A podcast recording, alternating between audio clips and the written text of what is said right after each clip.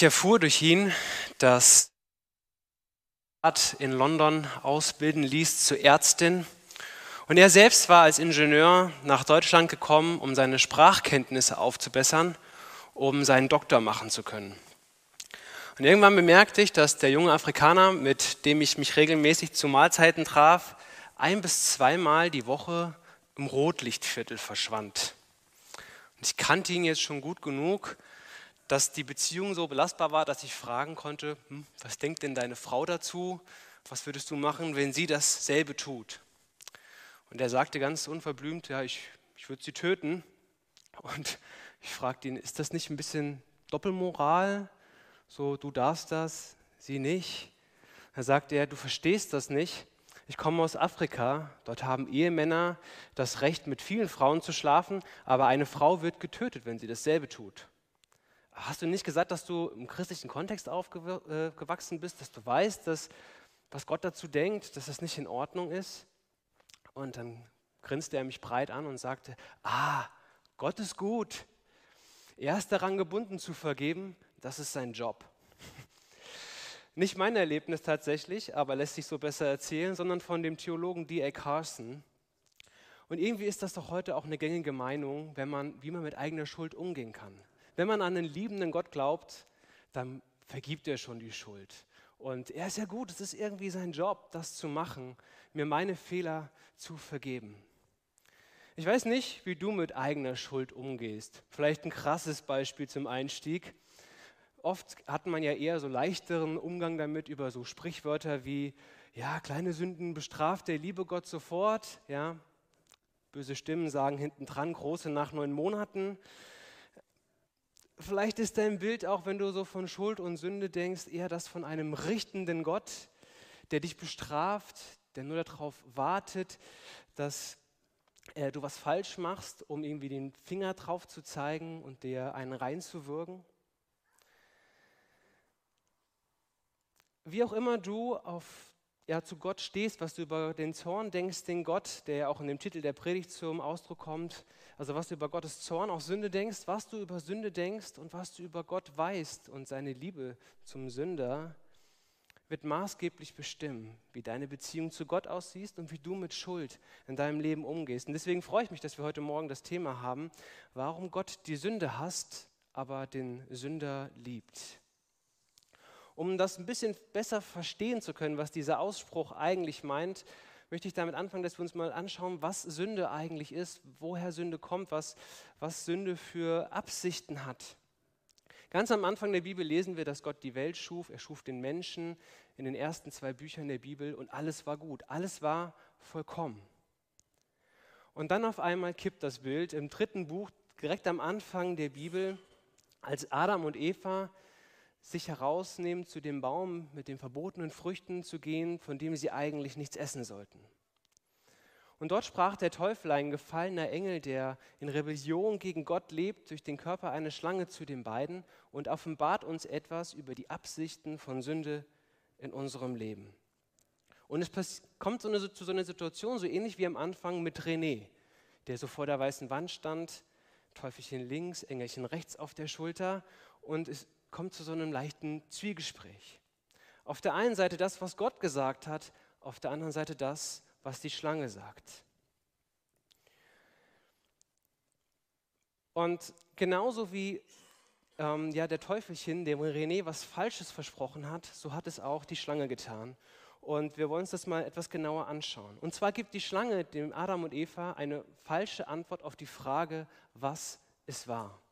Gott hatte Adam und Eva gesagt, dass sie sterben müssen, wenn sie von dem Baum essen. Doch die Schlange hat gesagt, was? Sollt ihr wirklich sterben? Keineswegs werdet ihr sterben, wenn ihr von diesem Baum esst. Das ist Quatsch, was Gott gesagt hat. Die Schlange gab eine falsche Antwort auf die Frage, was ist richtig? Gott hatte Adam und Eva gesagt, dass es falsch ist, von dem Baum zu essen. Und doch die Schlange erwiderte den beiden, Gott will euch nur was vorenthalten. Es ist gut, davon zu essen. Die Schlange gab eine falsche Antwort auf die Frage, wer bin ich? Als Adam und Eva geschaffen waren und dort zusammen mit Gott lebten, war die Antwort für sie total klar. Wir sind Gottes geliebte Geschöpfe, geschaffen um ihn anzubeten. Und er sorgt für uns. Und wir leben in seiner Abhängigkeit. Doch die Schlange log und sagte, hey, du kannst selbst werden wie Gott und unabhängig von ihm leben.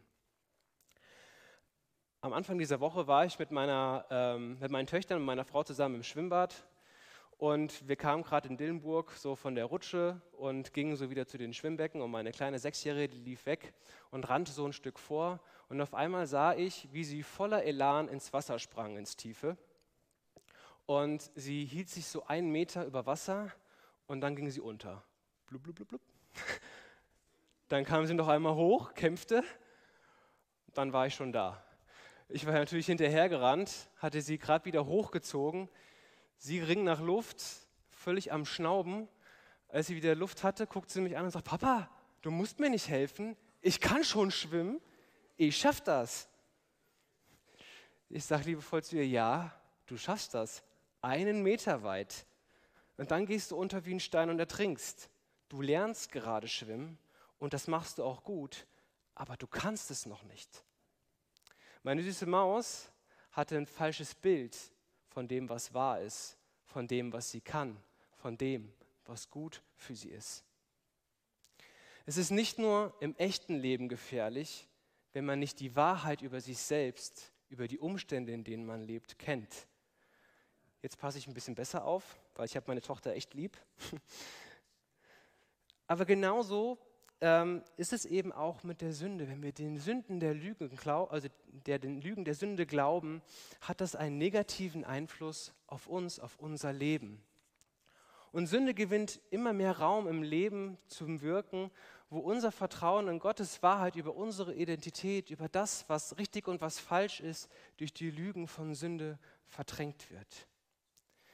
Und vielleicht ähm, geht es dir so ein bisschen ähnlich, einfach nur um dich mit reinzunehmen, dass du auch so ein falsches Bild hast wie meine Tochter von dir selbst. Dass du denkst, dass du nur wertvoll bist, wenn du diese oder jene Leistung erbringst.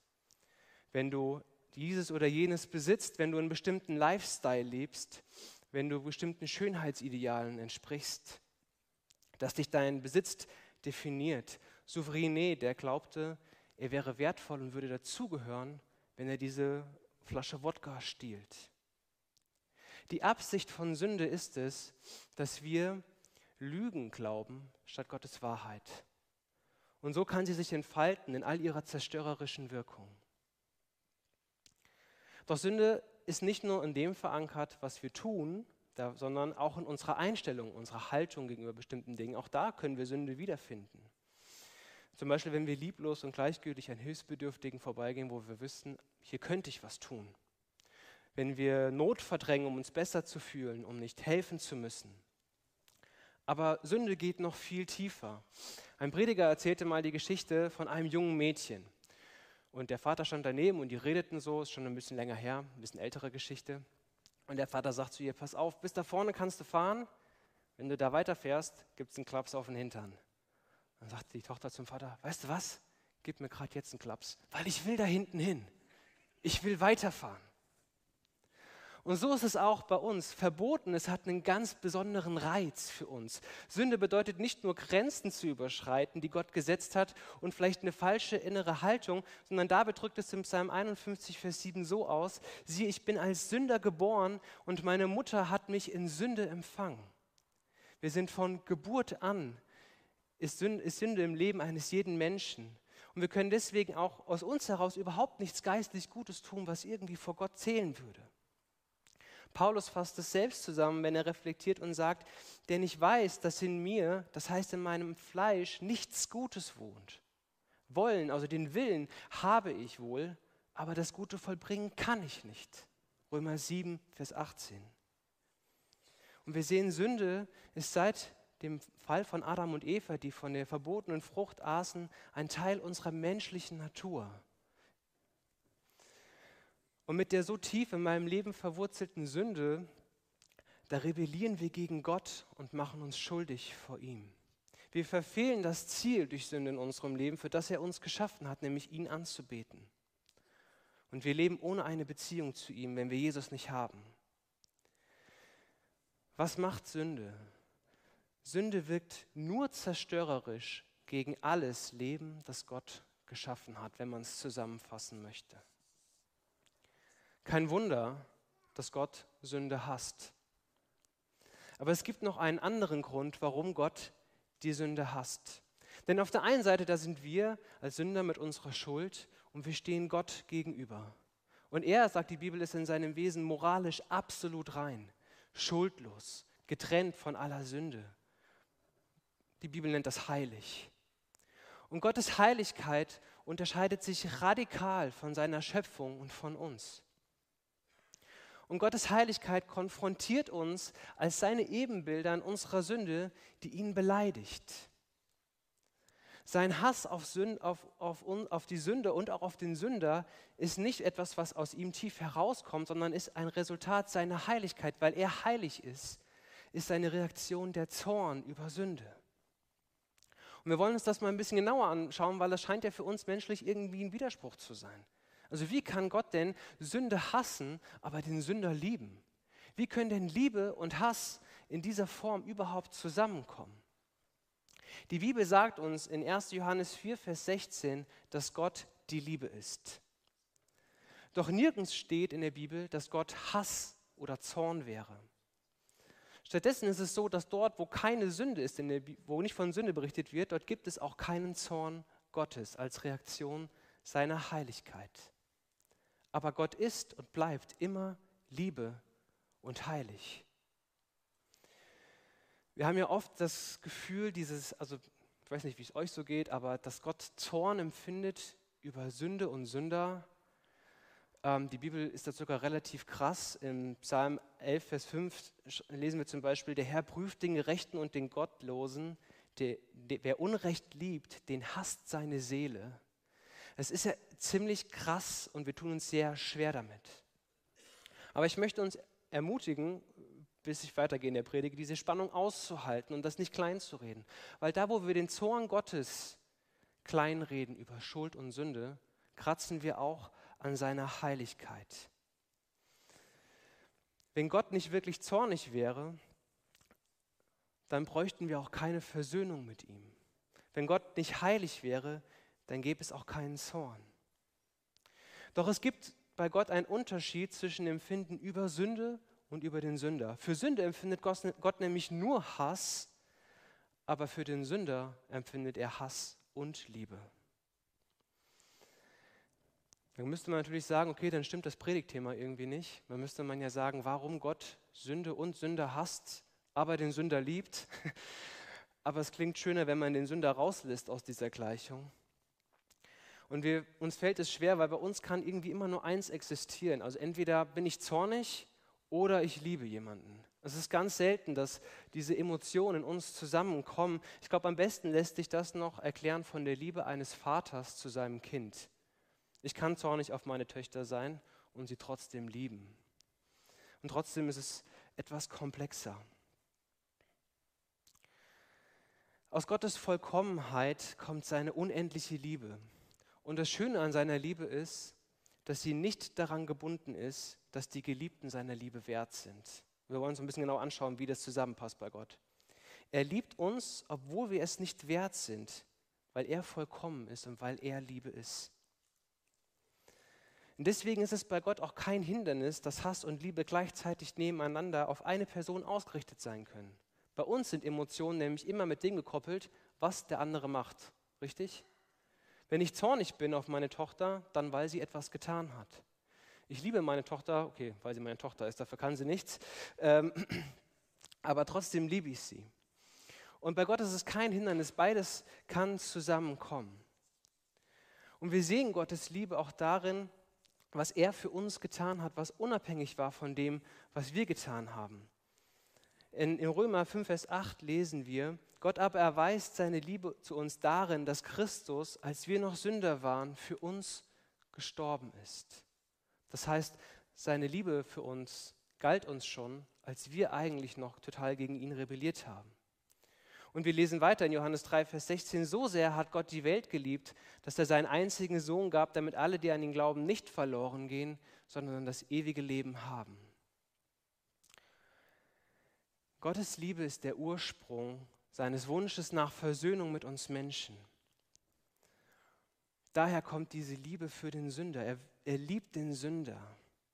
Und weil Gott gerecht ist, musste für unsere Schuld und Sünde Gerechtigkeit auch wiederhergestellt werden. Das ermöglicht das Miteinander, das ermöglicht dieses Zusammenkommen von Hass und Liebe auf der anderen Seite. Seine Gerechtigkeit und Liebe sind Ausgangspunkt dessen, dass Gott bereit war, seinen Sohn auf diese Welt zu schicken, um für uns ja Gerechtigkeit zu bewirken.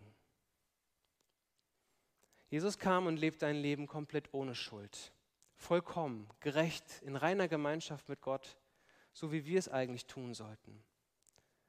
Damit wird allen, die an ihn glauben, die Heiligkeit, die in Jesu Leben vorhanden war, die Gerechtigkeit, die in seinem Leben vorhanden war und die Erlösung, die er für uns erwirkt hat, zuteil. Sein Leben in Gehorsam wird uns angerechnet, wenn wir unser Leben ihm geben.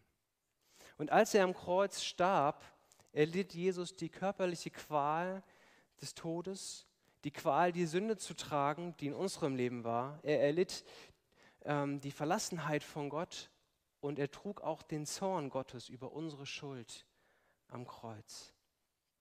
Stellvertretend für dich und mich. In seinem einmaligen Opfer wurde alle Schuld ausradiert und wir werden mit Gott versöhnt und werden eine neue Schöpfung mit einem neuen Herz und einer neuen Gesinnung. Wenn du sehen willst, einen Ort, wo Hass und Liebe Gottes gleichzeitig zusammenkommen, dann musst du nur ans Kreuz schauen, weil dort sehen wir es. Weil der ganze Zorn Gottes über die Sünde es wird sichtbar am Kreuz, wo Jesus für sie starb.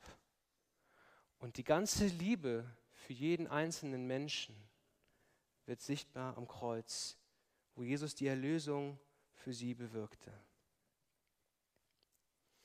Jonathan Edwards fasst das in diesem großen Zusammenhang von Gottes Plan mit der Welt folgendermaßen zusammen.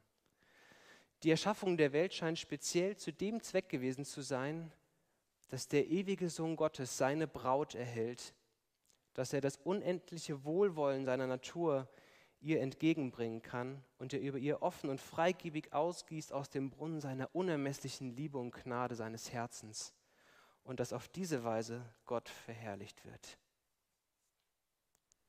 Gott hasst die Sünde, aber er liebt den Sünder.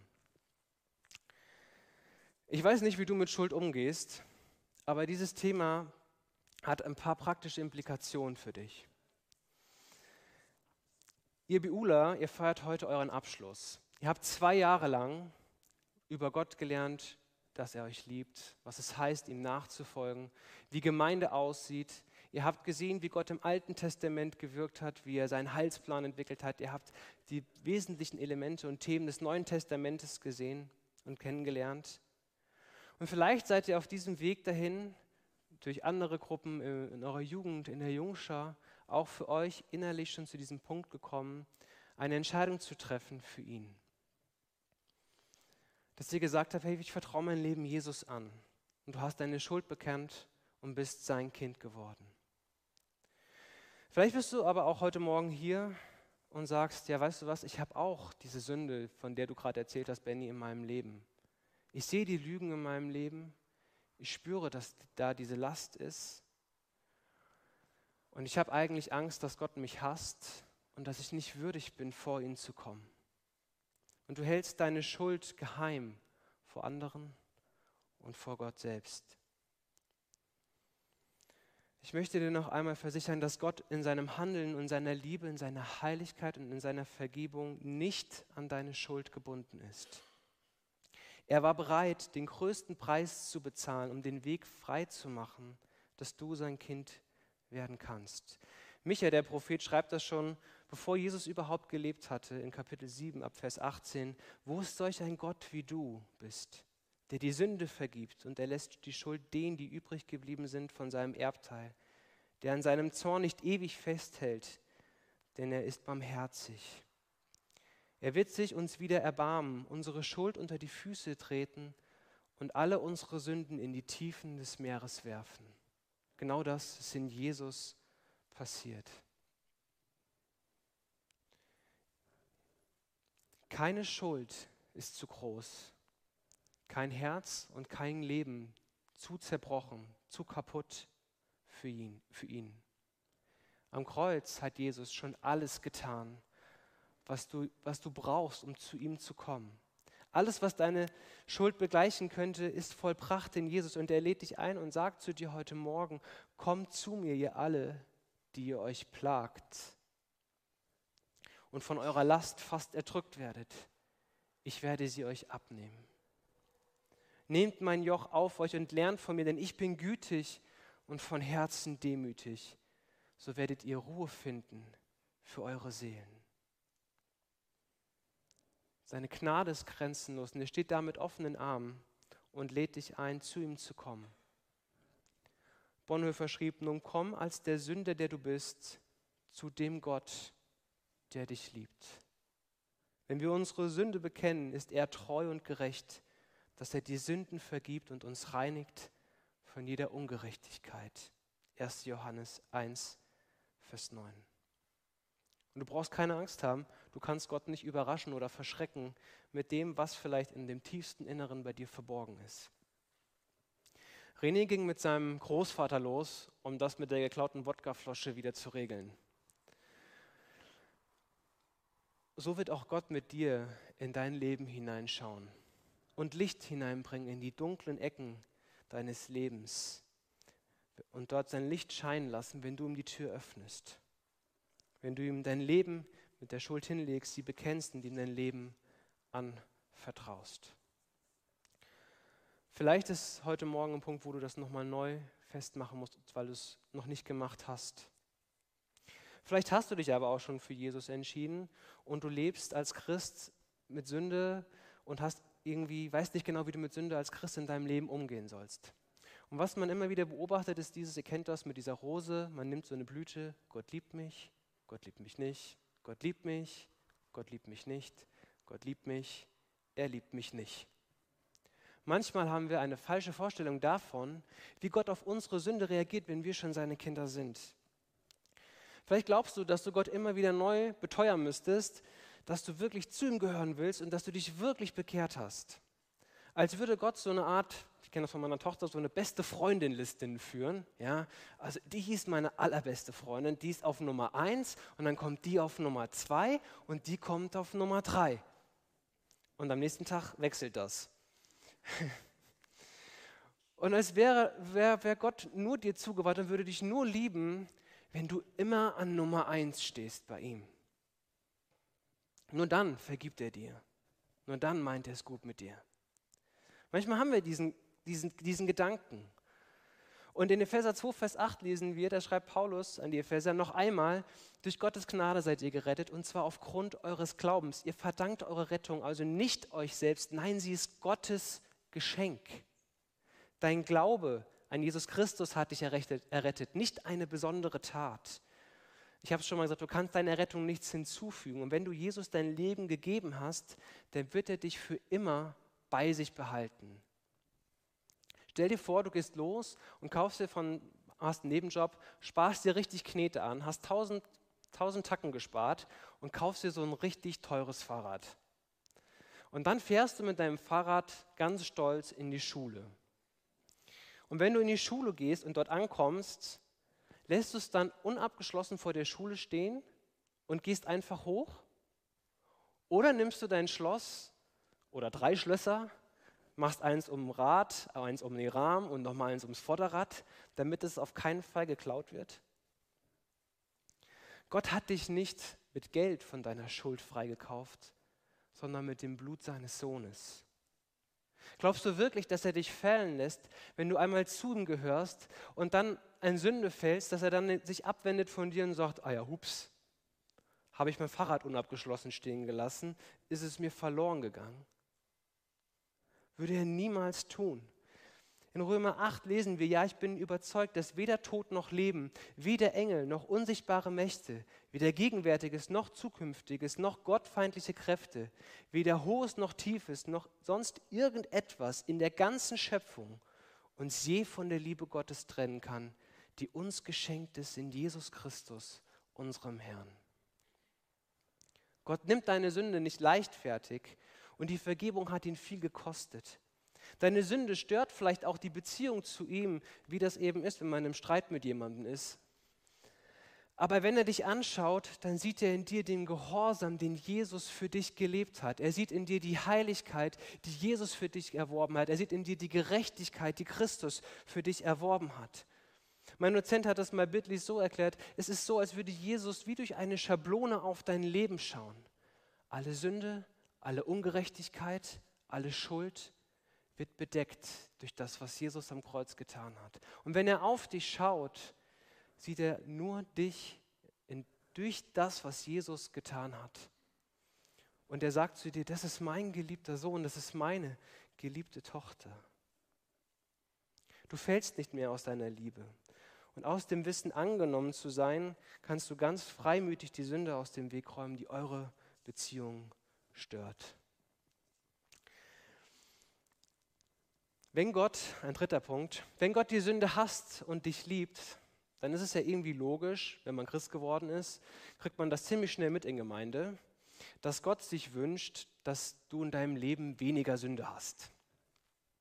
In Petrus 1, Vers 15 lesen wir, der, der euch berufen hat, ist heilig, darum sollt auch ihr ein durch und durch geheiligtes Leben führen. Heilig heißt abgesondert von Schuld und Sünde. Also wünscht sich, es ist logisch, dass Gott sich wünscht, dass wir in der Beziehung zu ihm wachsen und ihm in seinem Wesen ähnlicher werden.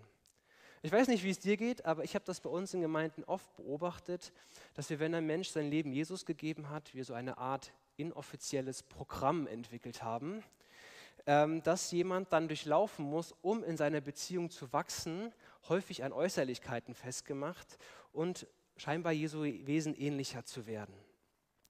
Ganz wichtig, morgens sehr früh aufstehen und stille Zeit machen, abends vor dem Schlafengehen beten, jeden Tag Studium in der Bibel, natürlich alles gute Dinge.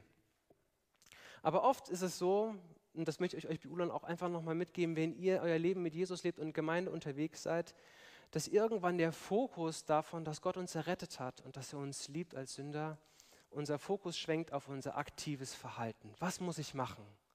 Was machen die anderen? Wie muss ich mich benehmen? Und wir Deutsche, wir sind gut darin, solche Programme zu entwerfen. Wir können das wirklich gut. Aber Jesus nachzufolgen, als der Sünder, der du bist, der du zu ihm gekommen bist, ist keine reine Kopfsache, sondern ist primär eine Sache deines Herzens. Gott wünscht sich in deinem Umgang mit Sünde nicht, dass du im Kopf dir alles richtig setzt und dass dein Handeln stimmt, sondern er will, dass dein Herz sich danach sehnt, so zu leben, wie es ihm gefällt. Stellt euch vor, ihr seid in einer Beziehung und ihr seid eine Frau alle. Und euer männlicher Partner hat ein Problem mit Pornografie. Und ähm, er, sagt, okay, ich mache das nicht, er macht das nicht mehr und okay, er guckt keine Pornos, alles in Ordnung. Aber tief in seinem inneren Herzen sehnt er sich danach, sich das anzugucken. Er hat so eine richtig tiefe Sehnsucht danach, das zu sehen. Und die Frage, die ich dir stellen möchte, ist, was ist dir wichtiger? dass er das nicht gucken will oder dass das Außen stimmt, aber in seinem Herzen sehnt er sich unheimlich danach, andere Frauen anzuschauen.